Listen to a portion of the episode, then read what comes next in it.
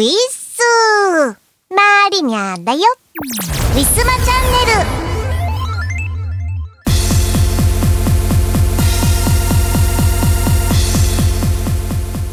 ル。えー、先日6月の21日、えー、しがないレコーズ我らたちら、えー、歌唱発表会2、えー、初の無観客ライブの配信となりましたがご視聴いただきました皆様ありがとうございました。お疲れ様でした。ね、えー、何せ人生初の無観客ライブでございます、えー、スタッフのみんな演者もそうですがね、えー、初めての試みに結構トラブルもあり手間取りもあり、えー、ちょっと皆様にはお待たせして、えー、実際スタートの40分後の、えー、開演となりました。ご迷惑をおかけいたしましてすみませんでした。えー、楽しんでいただけましたでしょうか、えー、今回のね番組内でも、えー、後ほどねこのライブについての感想なぞなぞ、えお話しさせていただければと思います。えー、いよいよ6月になり梅雨に入りましたでしょうかね。連日雨が続きまして関東でも結構肌寒い日が続いてます、えー、本日も収録日もね結構激しい雨が降ってて、えー、お部屋の中ですが、えー、半袖の部屋着だと若干寒いぐらいです。いつも暑くてエアコンをつけますけれどもそれよりもちょっと寒いのかなっていう感じがします。ね皆さんあのーうんと普段ね今まですごく暑かったんでタオルケットとかね薄いお布団とかでね寝ていた方は多くいらっしゃると思います。私も本当そうだったんですけれども。ですがちょっとまだねお布団ね分厚いお布団を片付けるには早いかななんて思ってます。風邪をひかれないようにねあったかいお布団1枚と薄手のね毛布かタオルケット1枚ずつ、えー、足元に置いとくといいのかななんて思ってます。はい、えー、そんな感じですかね。あ、あと M3、秋の M3 がですね、開催予定ということです。で、本日、月曜日ぐらいから受付開始なのかな、応募の方が。で、今回はですね、サークル数が半分になりまして、え、今まで机半分のシングルスペースがなくって机丸々1個分のスペースごとの応募になるそうで値段の方もね倍になりましてうーんウィステリアマジックはでも新作作る予定だから参加しようかななんて思います。まあもちろん当選したらの参加にはなりますけれども、えー、頑張りたいと思いますのでよろしくお願いいたします。ということで本日も行ってみましょう。この番組はイオシスとウィステリアマジックの提供でお送りします。春ですね。ワクワク御朱印集め始めませんか？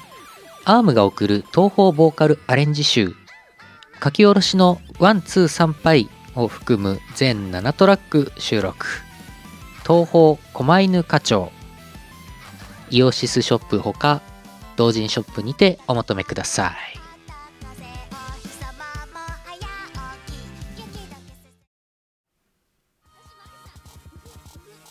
大好評最強ミックス CD シリーズ第3弾。イオシス東方メガミックス幻想郷すごい曲エディションミックスと by DJ サッダイオシスの東方アレンジ人気曲から隠れた名曲まで DJ サダがセレクトしたすごい曲。30曲をノンストップ。DJ ミックス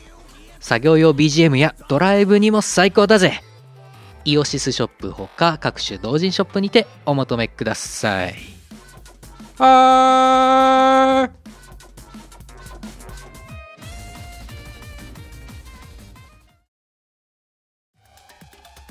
誰にでもクラブで聴きたいメロがある。イオシスが手掛ける最新型東方クラブミュージックアレンジシリーズ。東方ブートレグス3唯一無二の現場主義スタイルをテーマに送る東方クラブアレンジコンピレーション第3弾。今回は即売会でもなかなか見られない渋めの先端パーティーサウンドをコンパイル。えちょっとこれ東宝なんだけど？最善爆踊り中そんなことに気づいてしまうかも。イオシスショップほか各同人ショップにてお求めください。ウィスマトレンドナウ。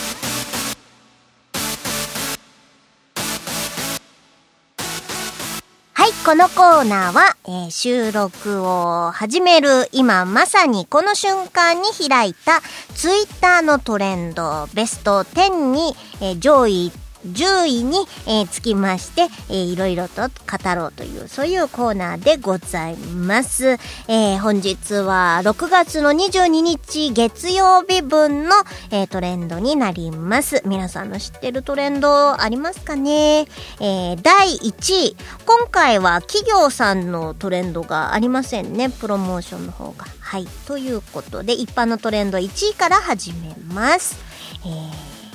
ハッシュタグあなたのユニーク魔法ということで、えー診断メーカーもありますし、えーハッシュタグで、えーご自身のね、ちょっと変わった特技みたいなものを、えご披露しているつぶやきが多いそうです。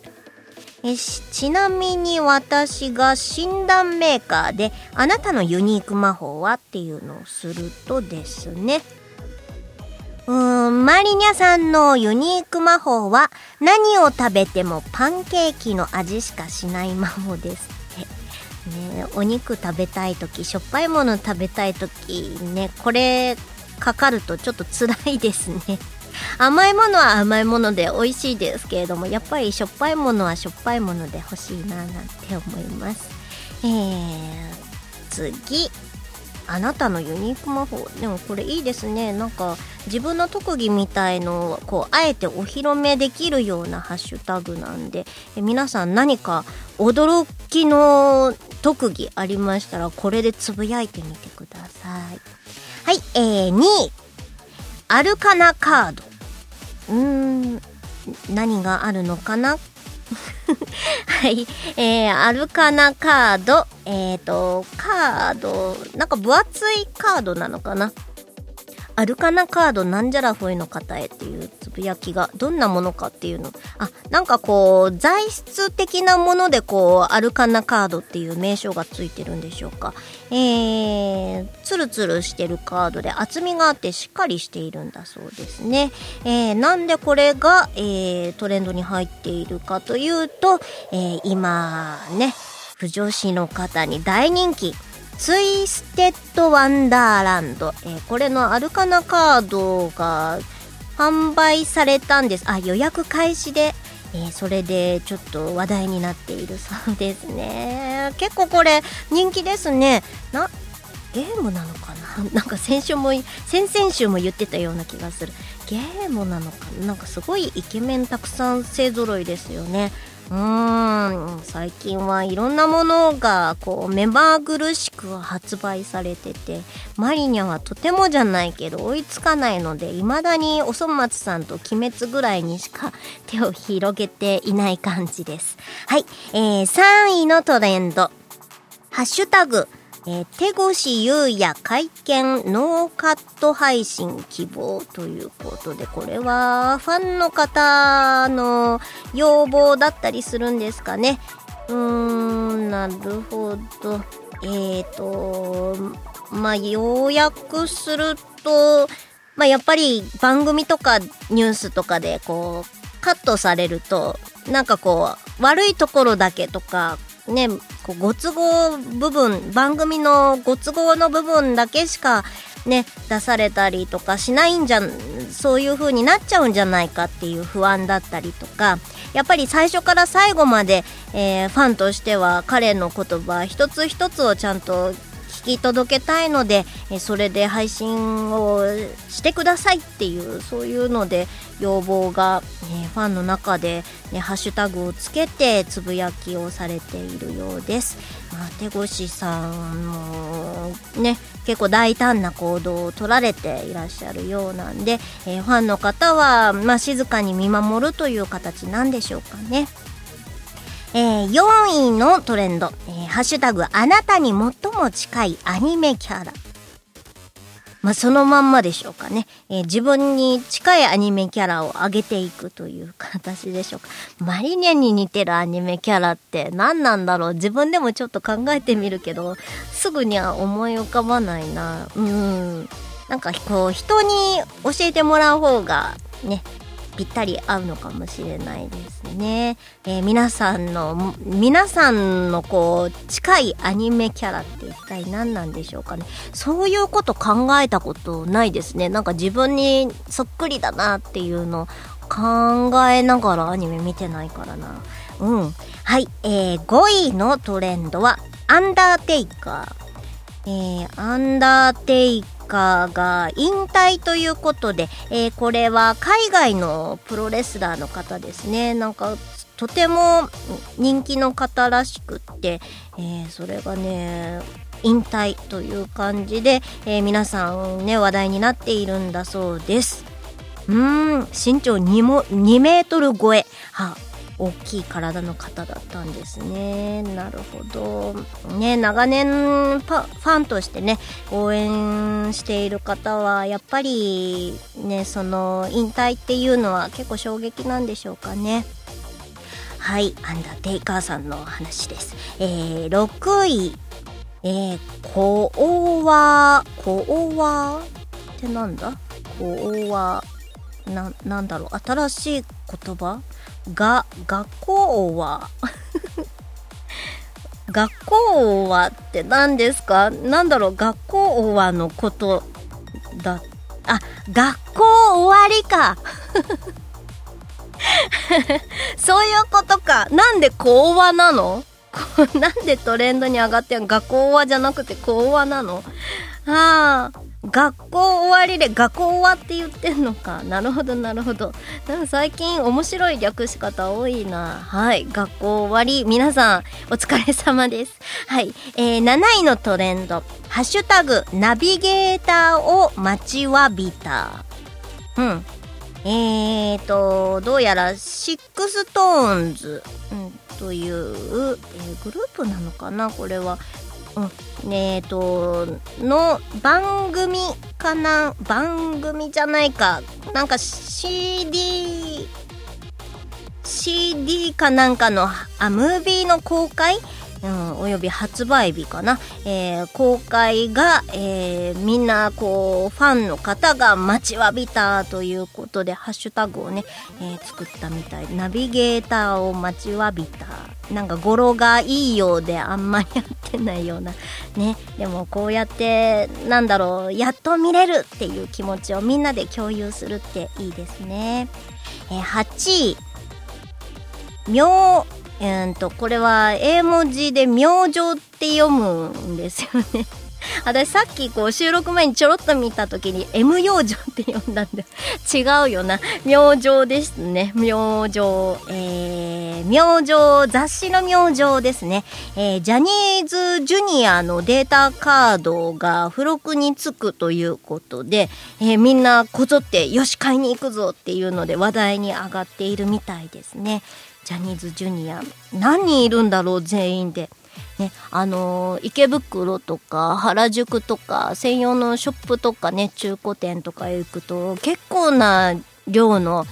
あのー、ブロマイド並んでますね。うん、ジュニアは一体何人いるんだろう。うん、それぞれ応援している人もねもちろんいるわけでね皆さんこぞって明星を買いに行くっぽいですね頑張ってくださいすぐに売り切れたりとかしますからね。人気の付録がついてたりとかすると。私も先前回何月かな？5月だから4月にあの黒用のスケッチブックの絵柄のポーチがついた雑誌があったんですけどそれがツイッターに上がっててああすごい可愛いと思って買おうと思った時にはもう品切れで買えなくって予約を しましたらあのー、なんか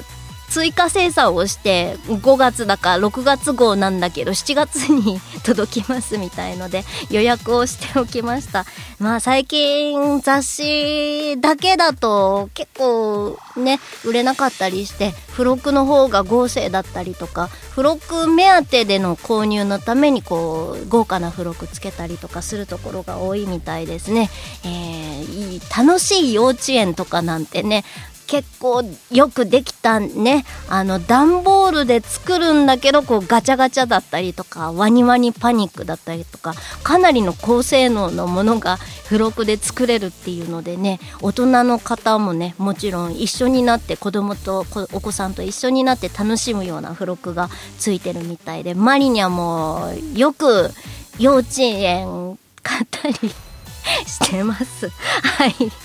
すみません。はい、えー、9位のトレンド。マスク警察。あ、これはよく話題に上がりますね。まあ、過剰なぐらいにやっぱり気にしちゃう人っていうのはいてもしょうがないのかなとは思います。まあ、人によっては、ね、例えばご自宅に、ね、病気、持病がある方とかがいらっしゃる方とかは、やっぱり今の感染のってなかなかかかりたくないっていう気持ちもあるから、まあなっちゃうのかなとは思うし、まあ、マリニア自体も結構ねどちらかというと敏感にはなってる人間の方かなと思ってます。ただやっぱり人に対してねこうきつくっていうのはうんちょっと違うのかな、まあ、だからそれを発見して嫌だなって思っちゃうのは仕方ないにしてもそれをなんか強く当たったりとか喧嘩越しになっちゃったりとかしてやっぱマスクねうんまあ大体ね百貨店とかそういう大きいところとかだとマスクしないと入れないとかいうことも今は普通になってきてはおりますけれどもやっぱ夏だし汗かくしね息苦しかったりとか熱中症もやっぱり怖いしあとはこう長時間マスクする人だと肌が荒れてきちゃってもうマスクつけられなくなっちゃったとかいう人もねまれ、えー、にお話聞いたりとかしますので、まあ、それぞれの事情があると思うのでねまあやっぱり平和的にいきましょうねということです。はい、えー、10位ハッシュタグ、ぷよくえ7周年人気投票1位予想という感じで、ぷよくね、ぷよくえ言えてない、ぷよくえ7周年なんですって。長いですね。これは、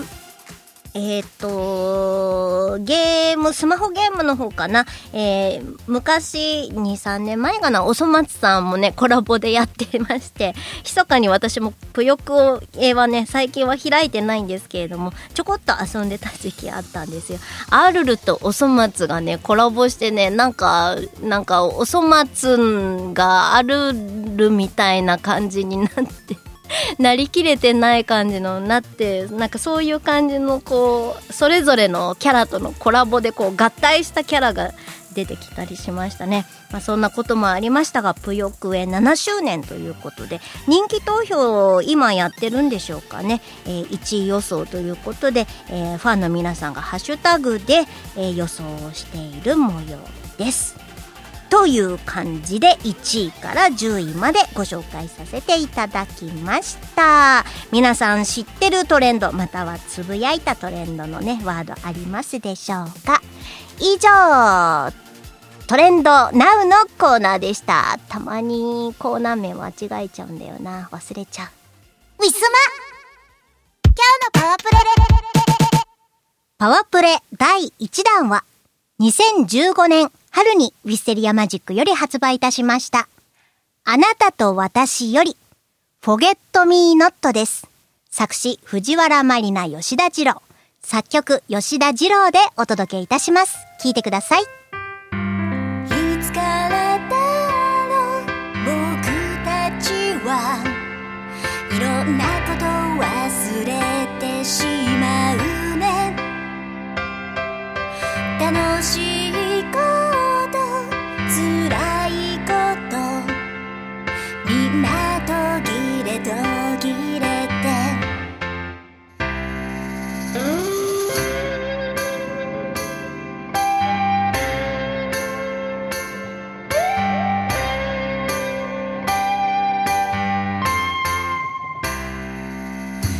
供の頃を思い出しても忘れ物なんてしたこと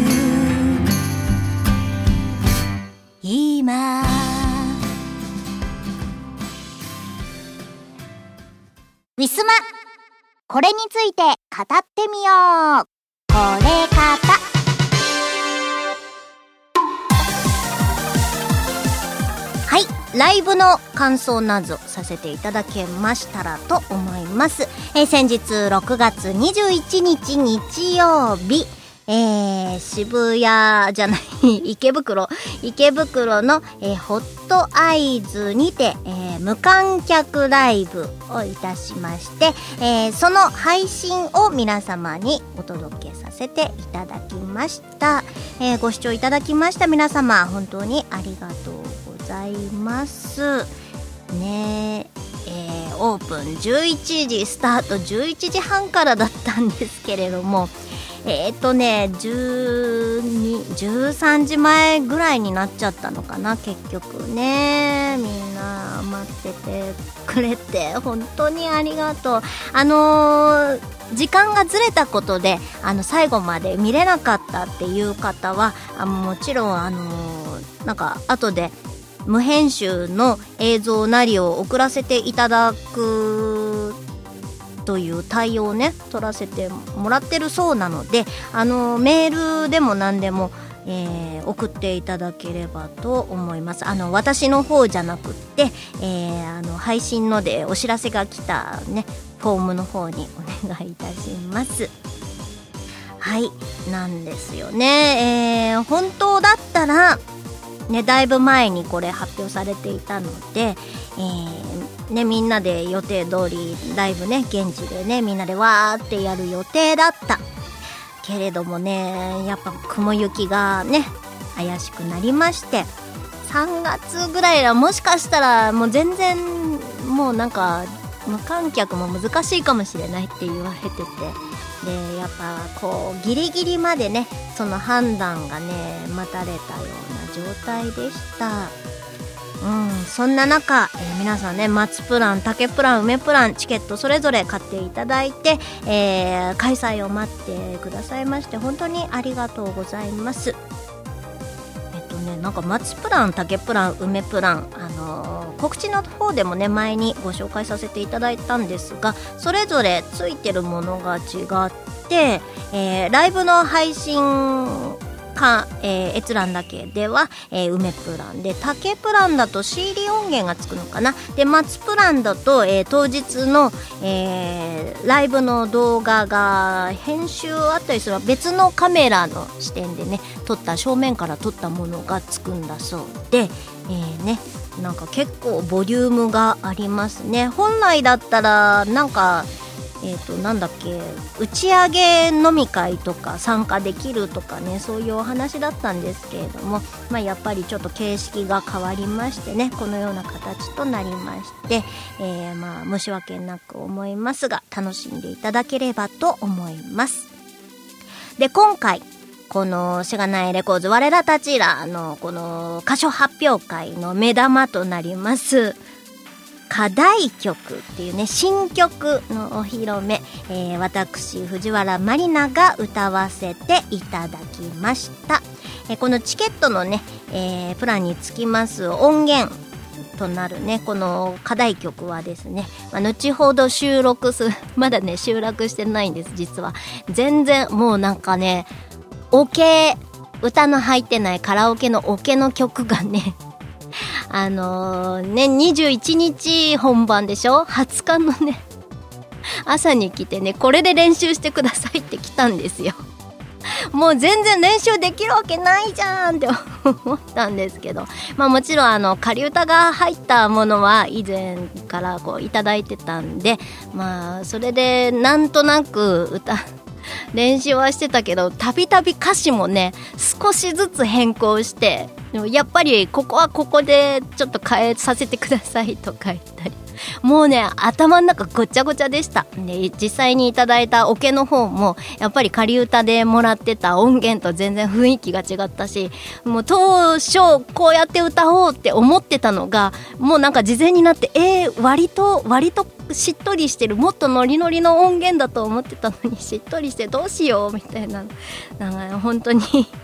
最後の最後まで課題に悩まされましてただ、えー本番ではねなんか自分の発表の自分の曲よりもねちゃんとしたものが、えーこれ一番やっぱり練習したんで、えーまあ、それなりに一箇所ね英語途中で ねしくってしまったが、えそれでもなんかいいものをお届けできたんじゃないかなと思ってます。これね、えーこの今のご時世だからこそ生まれた歌詞でもあります。で、えーね、みんなでね、考えたんだよね、歌詞ね。これ、あのーなんだっけ。あのね、毎回毎回あの、その、しがないの配信がね、あって、その、みんなで歌詞を考えようっていうね、トーク会がありましてね、ズーズームでみんなで、ね、つなげて喋ってる。えーそんな会がありましてでみんなで歌詞をじゃあ考えようぜって言ってそれをキムさんが最終的にまとめてくれて私がちょっと歌いやすいようにねあんまり変えてはないんですけど部分的に変えさせてもらって、まあ、そこからさらにこうねあやっぱりこっちの方がいいからこっちにしてって言われたりこうごちゃごちゃごちゃごちゃして最終的にあの形になります。で本当にちゃんとしたものは、えー音源としてね、えー物として皆様にお届けしますのでね、あのーとりあえずチケットのプランにね組み込まれている方は早々にお届けできると思いますんで楽しみにしていてください。後ほど CD だけで発売するかどうかっていう話はまだ聞いてないんですけれどもまあるのかななんてねしがないレコーズさんは割とねどうこうもう本当に単独で動いているので私知らないことも結構あります知らないでね進められてることも結構ありますまあでもそれでもねなんか本当に仲間内でできるライブでねうん楽しかったなでやっぱり無観客ライブっていうのは今今だからね試みたライブ配信っていうのもあるし、まあ、有名アーティストでもそこまでやってるアーティストさんとかね、えー俳優さんとかも今やっぱり少ないですよね。なんでもうあんまり試みがない状態でのね、まあ、私たちももちろん経験がゼロからのところからこういきなりやろうぜって言って、えー当日ぶっつけ本番でうん、なんかね前日ライブハウス借りてじゃあテストでちょっとつなげてみようかっていうのもやらなかったんでもう当日1時間2時間前ぐらいに集合してあれこれやって あこれこのケーブルないぞこれどうなってんの？あこれ触ったら断線しましたとか。まあそんなこんなでちょっと遅れてしまったわけなんですけれども、もう決してね、キムさんも、あの、言ってましたけど、決してね、その、遅れたのは、ね、遅刻したとかそういうわけではなくて、本当ギリギリまでね、戦ってったからなんでご容赦いただければと思います。さて、えー、ね、あ課題曲と、まあ、そんな無観客のお話もいたしました。ね、本当大変なことをね、キムさんは演者でもあり、企画者でもあり、実行者でもあるからね、大変なのに、なんかね、もう40も過ぎて、もうこんなに動く人っていうのはそうそういないから、とってもね、尊敬してるんです、私は個人的に。この人やっぱすごいなと思ってて。うんなんかこうね何でもかんでもこう先立って動いてくれる人がいるからこそねなんかいろんなイベントとかって、うん、開催できるんだよね。私みたいなのが一人だとやっぱそんな無観客ライブももちろんだけどライブ主催すら多分できて できないと思うし、うん、主催を決めたところでねなんかこう満足に多分できなかったなと思うんでね、まあ、そこら辺やっぱ自分ができないことできる人っていうのは素晴らしいなと思いますね。はいキムさん本当は改めてありがとうございました。あとは曲を作ってくれたマロンくんね、いろいろお手伝いいただきました。博士。博士ね。すごく忙しい方なんですよ。もうね方々にねあの北海道行ったり関東行ったり関東行ったり北海道行ったりね、えー、いろんな方とあのロフトでねお話トークとかねもう毎回毎回忙しい方です、えー、カーギーね、えー、もう本当 PC 関係はもうカーギーにほとんど任せてる感じなんでしょうかね。えー、あとはイカさんね、えー、こちらももう本当みんなね忙しいんだよね。普段。うん。あとは演者のみこさんあゆさんそして私。ねそれぞれ集って、えー、開催させていただきました。ね、みんな忙しいのに忙しい中でもなんかやりたいよねっていう気持ちが強くって、えー、今回ね久々に、えー、こんな中でも開催させていただきましたそれに応えるように、えー、ご参加くださった皆さんには本当にね、うん、ありがとうございますとしか言いようがないですあーただね今までねその開催までの数ヶ月ってやっぱり普段のライブの前とは違うんですよ。お家にいなきゃいけなかった時間がとても長すぎた。で家にいるとねこうやってラジオの収録はいいんですけれども歌の練習でっかいこう大きい声でねわーっていう練習ってやっぱりねできないですよね。私なんかでもあのボーカルレッスン今はずっとお休みやっぱりさせていただいてるんですけどボーカルレッスンとか行くともうスタジオのお部屋なのでもう毎回毎回次のじゃあライブの練習曲としてこれ持ってきたんでこれちょっと歌わせてくださいって言って、うん、練習することも多かったし、まあ、人によってはあのー、ライブのこの練習するレコーディングスタジオを借りて、まあ、一日中、ね、楽器鳴らしたりとか歌歌ったりとかする方もいらっしゃいますしそれがね今できなかった。で私はあの告知の時にねナナリンのあのあの、カラオケ配信のトピアっていうのでね、ナナリン、お友達のナナリンのところの番組でね、歌を歌わせていただくことはあったんですけれども、それでも夜ね、2時、あ、9時とか10時とか11時、12時ぐらいまで深夜帯どっちかというともう大きい音が出せないところ家の中でね歌うっていうのはやっぱりライブで発生する声量とは全然比べ物にならないですねこのセーブを抑える力っていうのがねなんでやっぱりうん会場で久々に歌った時にあなんかもう数ヶ月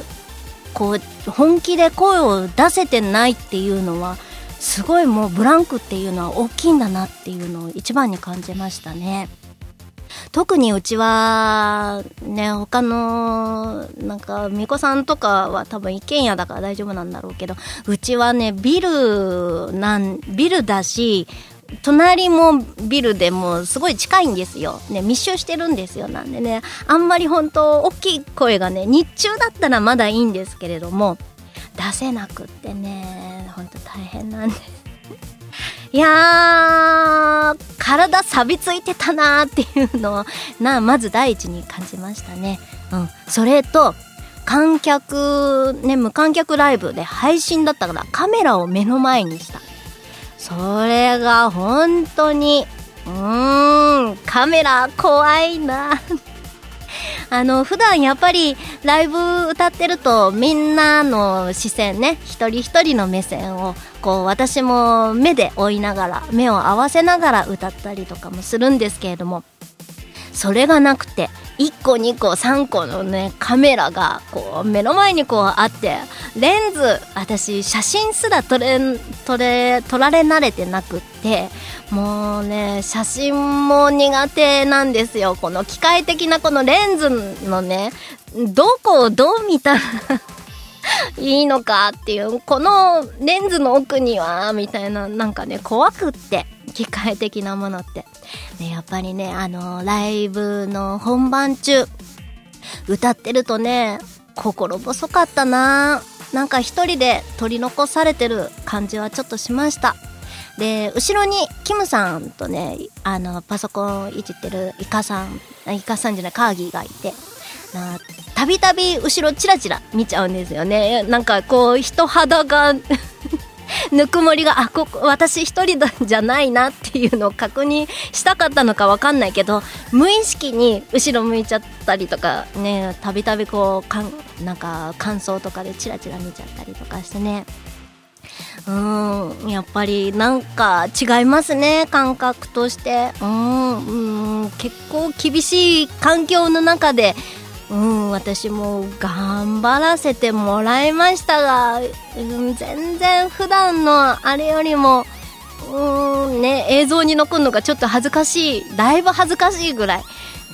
え、ほんと。でも、みんなは家の中から楽しんでもらったかな楽しんでくれたならいいな。だから、あのー課題曲、ね、皆さんお手元に届きましたら、ぜひとも覚えてもらってね。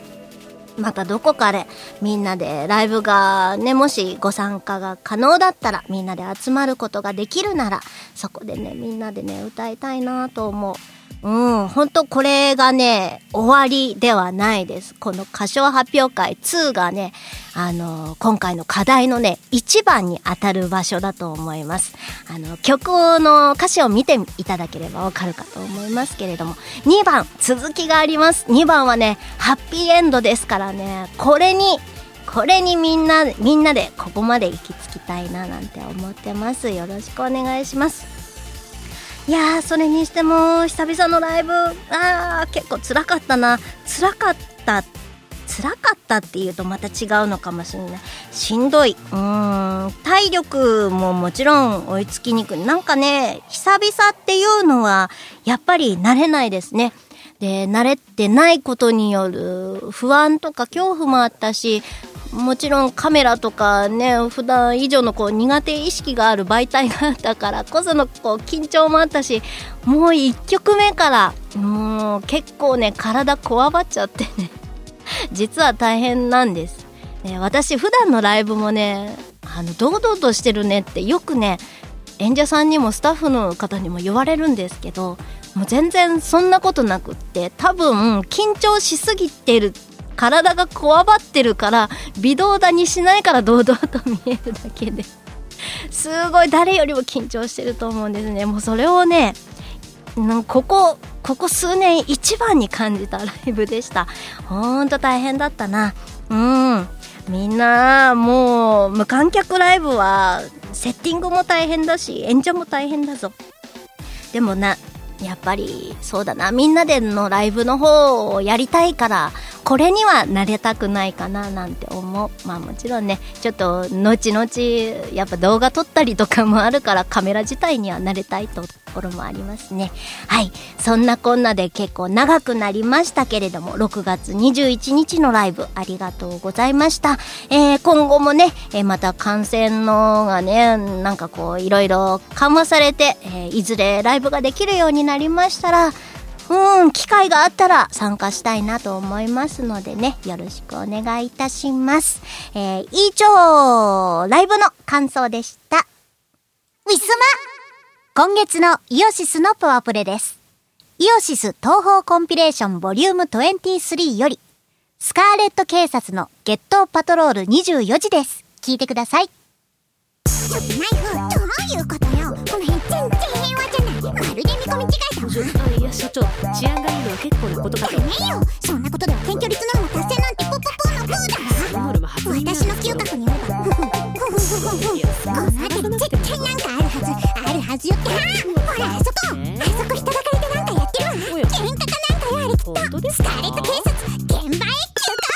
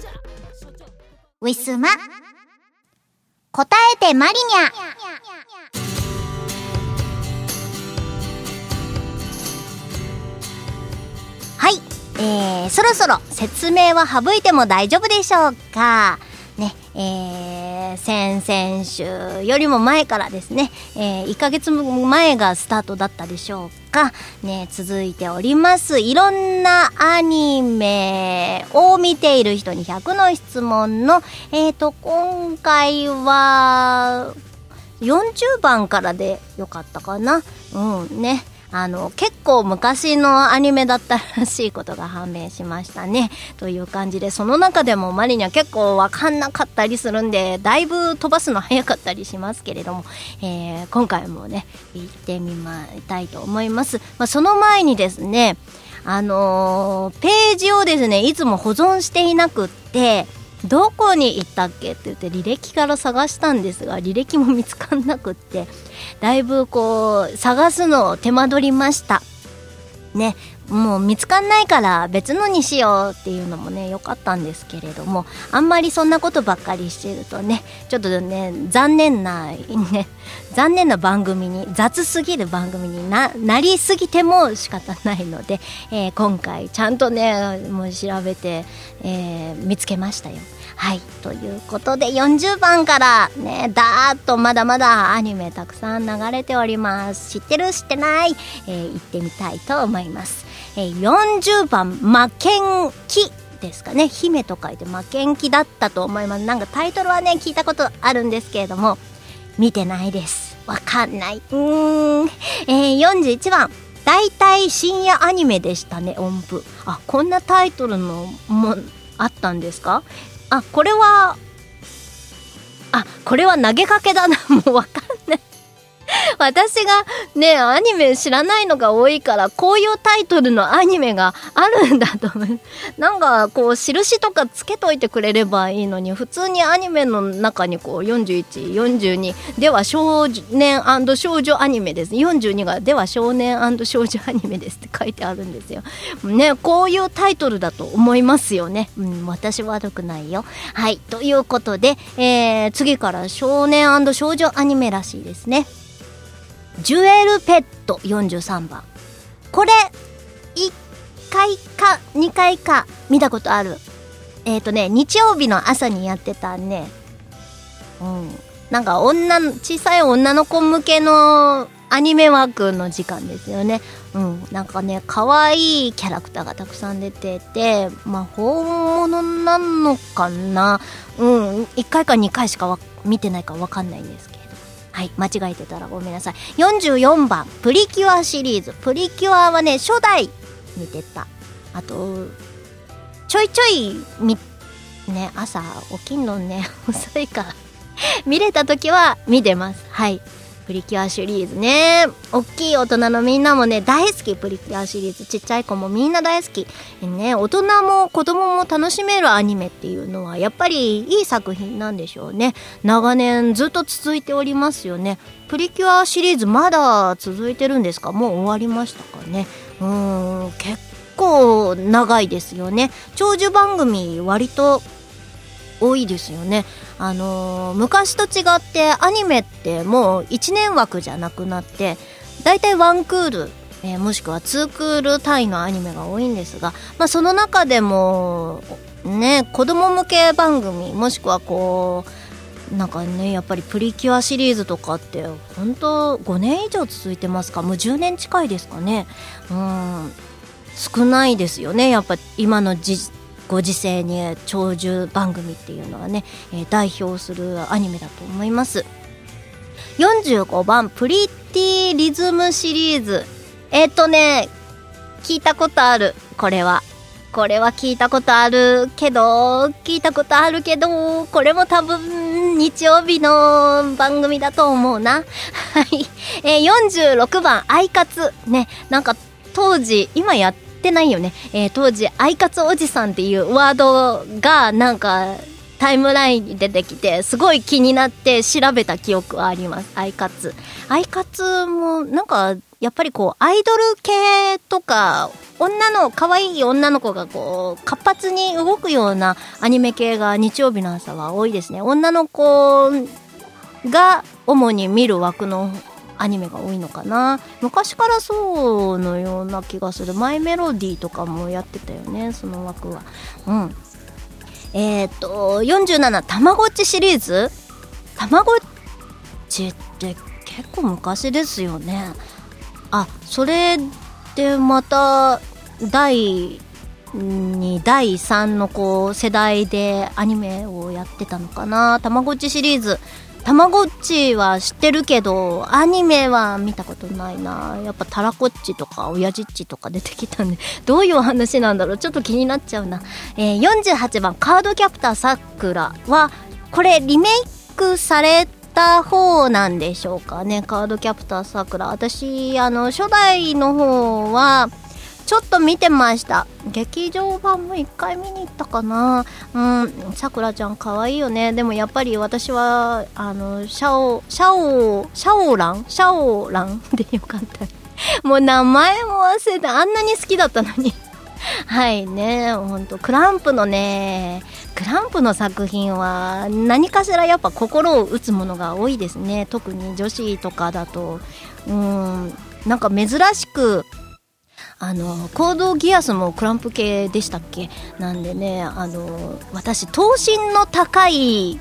キャラってあんまり好きじゃないんですよ。実はこう見た目から入ると。なんでこう SD こうねまるまるまんじゅうみたいなこうおそ松さんとかねそういう頭身の低いキャラがもともと好きで。なんだけどカードキャプターとかもそうだしクランプ作品ってやっぱりストーリーがいいんでしょうかね。うん結構好きですね。何を見てもうん。なんかこうだからキャラが好きじゃないから見るのにちょっと時間がかかるんですが1回2回見ちゃうと割ともう虜になっちゃうタイプのものが作品が多いですかね。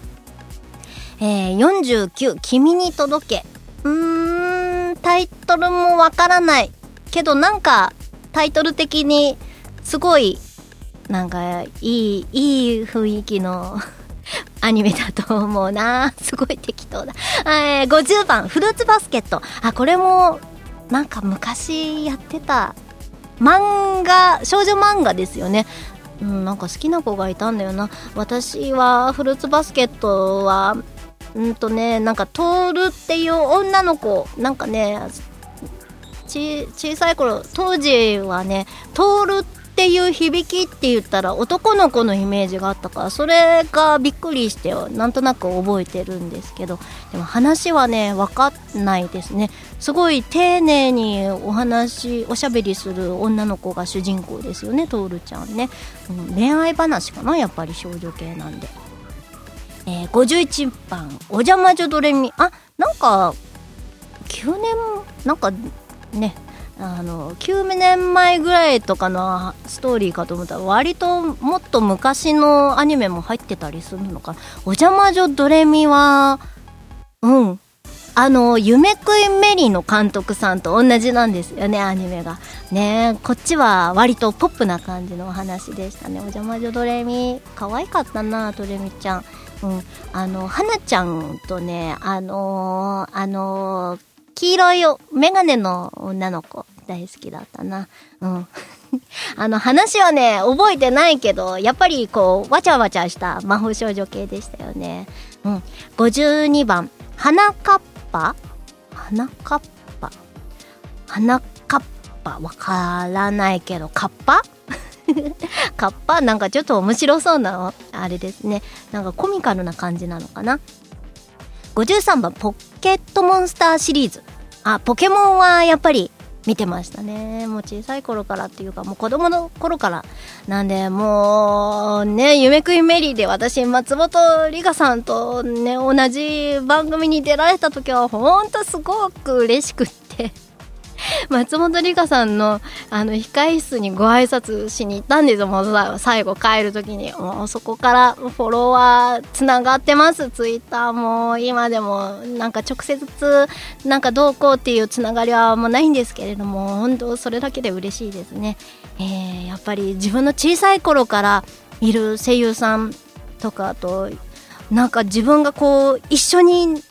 なれたっっていうのすごい幸福感というかなんかもう震えますよね本当いい経験させていただいた えー、ポケモンについて全然語ってない。えっ、ー、とね、当時ね、150、ポケモン言えるかな ?151 ね、一生懸命覚えてた記憶がある。はい、54、ナルトシリーズ。あのー、ボルトは見てないんですけれども、ナルトはね、あの、ジャンプで読んでました。途中まで単語本も買ってたかな。でも最後ねんナルトがねあのほかげだっけ？になるまでとかは言ってねあのオロチマルにサスケが連れ去られてなんかそこでわちゃわちゃやってるあたりからジャンプ買わなくなっちゃってっていう感じですね。でもナルトシリーズも結構長いですよね。私昔コスプレして遊んでたな。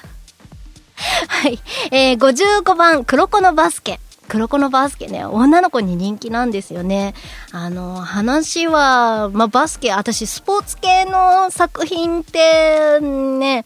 やっぱ試合ばっかりになっちゃうから、ちょっとね、飽きちゃうんですよ。だけど、なんかこう、やっぱ話題になる作品って、ストーリーもいいんでしょうね。黒子のバスケ。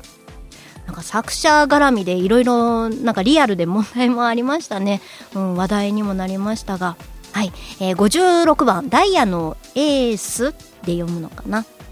タイトルは見たことある。これも漫画が原作だったでしょうか、えー、知らないですね、えー、57番「仮面ライダー」シリーズ。これアニメじゃないじゃん？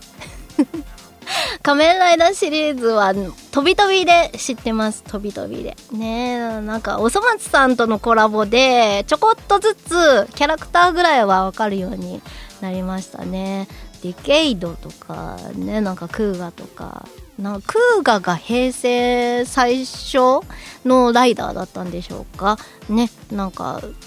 それクーガがねあの松の推しの重始末がこう担当でコラボしてたんでじゃあクーガ見ようかって思って Hulu で見たんだけどあのもう四角だった画面が まだブラウン管でした。ねえもう時代を感じましたね。仮面ライダーシリーズ。響きとか結構好きだったな。え58番。ウルトラマンシリーズ。ウルトラマンはねあんまり見てないんですよ実は。うん。怪人とかね、なんかちょいちょい、あの、夕方に昔ちっちゃい頃やってて、ご飯食べながら見てたりとかするんだけど、あんまりにもちっちゃいから、なんかこのなんかリアルなものっていうのはね、なんかこう1対1で怪人と戦う、なんか銀色のスーツのなんかの生態みたいのがね、私的にはあまり心に刺さったりはしないですけれども、えっ、と、ウルトラマンもね、松とのコラボで やりましたんで、なんとなくこう、いろいろ名前は知ってるけど、ちょっと見分けつきにくいですよね。やっぱりウルトラ兄弟何人いるんだろう。うん。ウルトラマン太郎だけですってね。あの実の血がつながってんのはウルトラマンの父と母ね。あとは全然親戚なのかな？全然他人なんですかね。なんかそんな話を聞いていました。はい、えー、59番「ドラゴンボール」「ドラゴンボール」シリーズも長かったですよね。えっ、とこの前この前って言ってももう何年も前になるのか？2年3年ぐらい前ですかね？一番最後は。はいねやってました。あの氷川きよしがね最後主題歌歌ってましたね。なんかそっから氷川さんちょっと転校されたんですか？あの音楽のジャンル。ね。あの結構バリバリメイクしてどちらかというとビジュアル系のねもともとそういう方向に進みたかったのかな。ねなんでね有名になったからそっちの本当にやりたかった方いやねで歌っているんですかね。なんかすごく輝いていますね最近の氷川さんはここのとこ数年。はい。もう「ドラゴンボール」は本当大人ね大人ももうだいぶ上の世代までね、えーもちろんちっちゃい子も見てるだろうしねなんかゲームセンターとかでもカードゲームにもなったしやっぱり鳥山先生ってすごいですよね。うん。これからももう頑張らないのかなね。なんかいろいろやっぱりキャラクターもすごく生き生きとしてるし配色も可愛いし女の子も可愛いし男の子もかっこいいしいいですよね。ドラクエが好きな私はやっぱ鳥山キャラ大好きです。はい、えー、60位、えー、60位じゃない。60番キラリンレボリューション。ちょっと見てましたこれ。はい。なんか歌なんかこの時代ぐらいから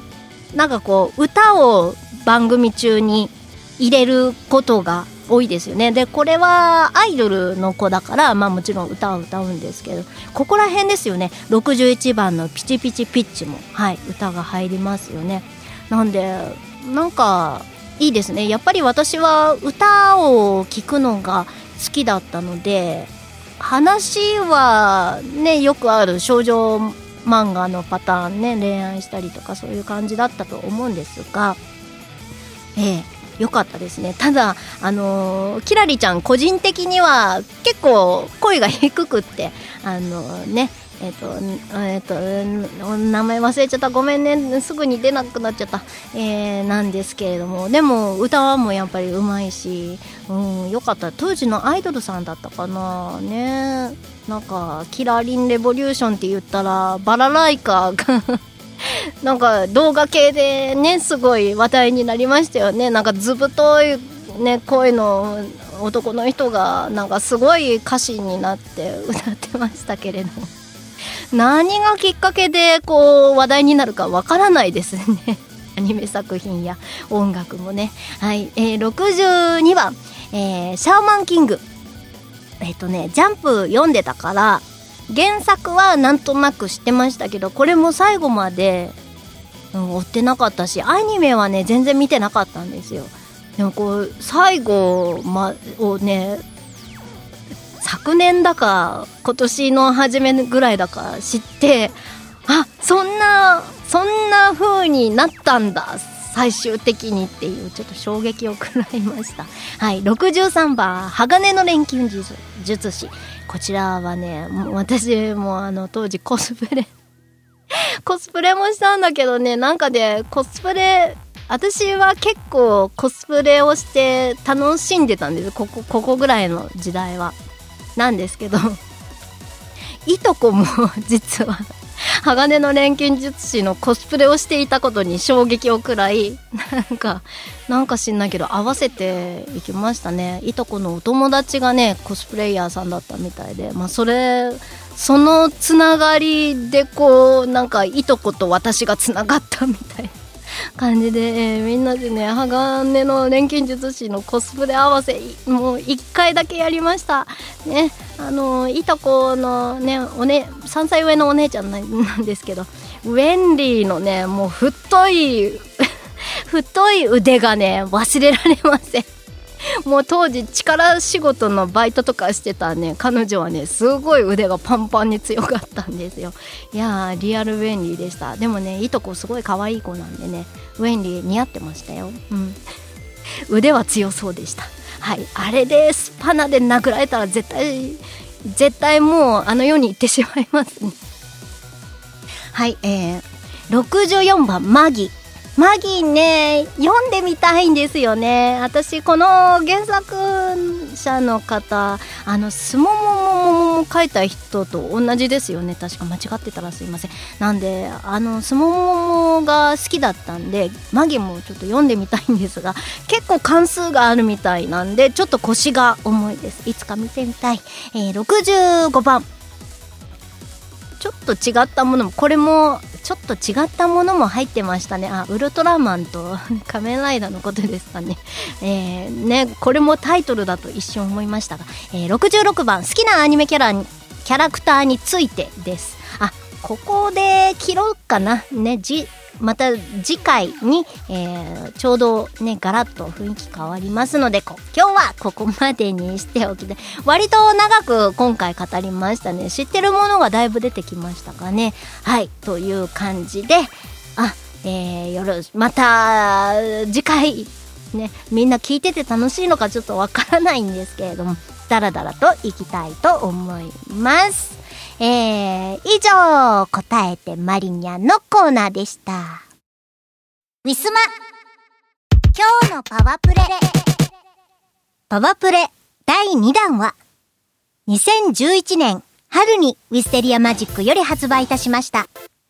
君と魔法の響きより、天気予報です。作詞、作曲、磯村海でお届けいたします。聴いてください。天気予報晴れていたのに雨そんな日にあなたはやってきた教室の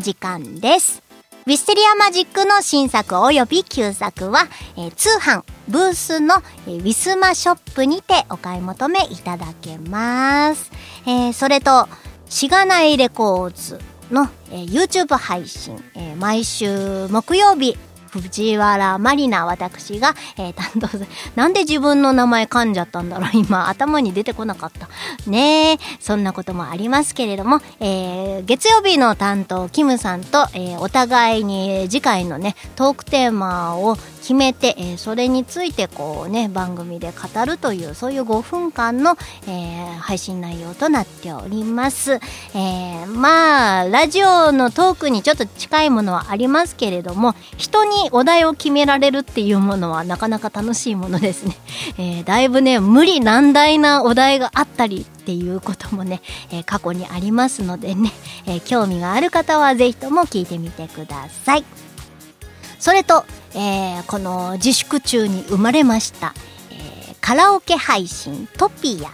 にて、えーいうなんかねバーチャルキャラを作ってね、えーカラオケが歌えます。えーそれのお友達牧ななりさんのね、えー配信番組によくゲストで出たりとかゲストじゃなくても1曲2曲歌っていったりとかねそんなこともあります、まあ、気が向いたら私も配信してみたいななんて思ってます、えーただ、えすぐにね聞けるようにはなっておりません。キャラを制作していかないと人の配信もね聞けないので、えーぜひともねあのーいつか聞いてみたいなっていう人は今のうちにトピアをダウンロードして、えースマホでキャラ作っといてくださいよろしくお願いいたします。はい、えー、そんなところでしょうか。M3 もね、えー、いろいろありますのでね、また情報が公開できます頃に、えー、お知らせしたいと思います。以上、告知のコーナーでした。2019年11月10日でヌルポ放送局は15周年を迎えました。老体に夢中って頑張るぞい。YouTube、サウンドクラウド、ポッドキャストのフォローおのしゃーす。はい、えー、イオシス東方ロックアレンジシリーズ第8弾。今回はササンチャンラークルがいっぱいの超豪華2枚組これを聞いておけば間違いなしの最強東方ロキノン系アレンジコンピ CD ですロキオン東方ボリューム82枚組18トラック収録2019年10月6日第6回白麗神社周期例大祭にてハープ開始即売会イオシショップ同人ショップにてお求めくださいウイスモ。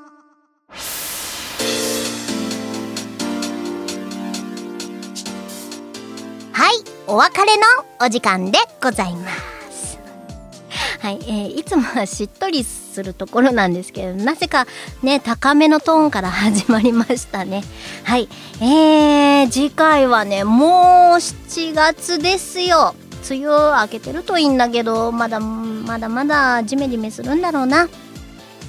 えー、と次回の配信は2週間後うーんとお7月の7日七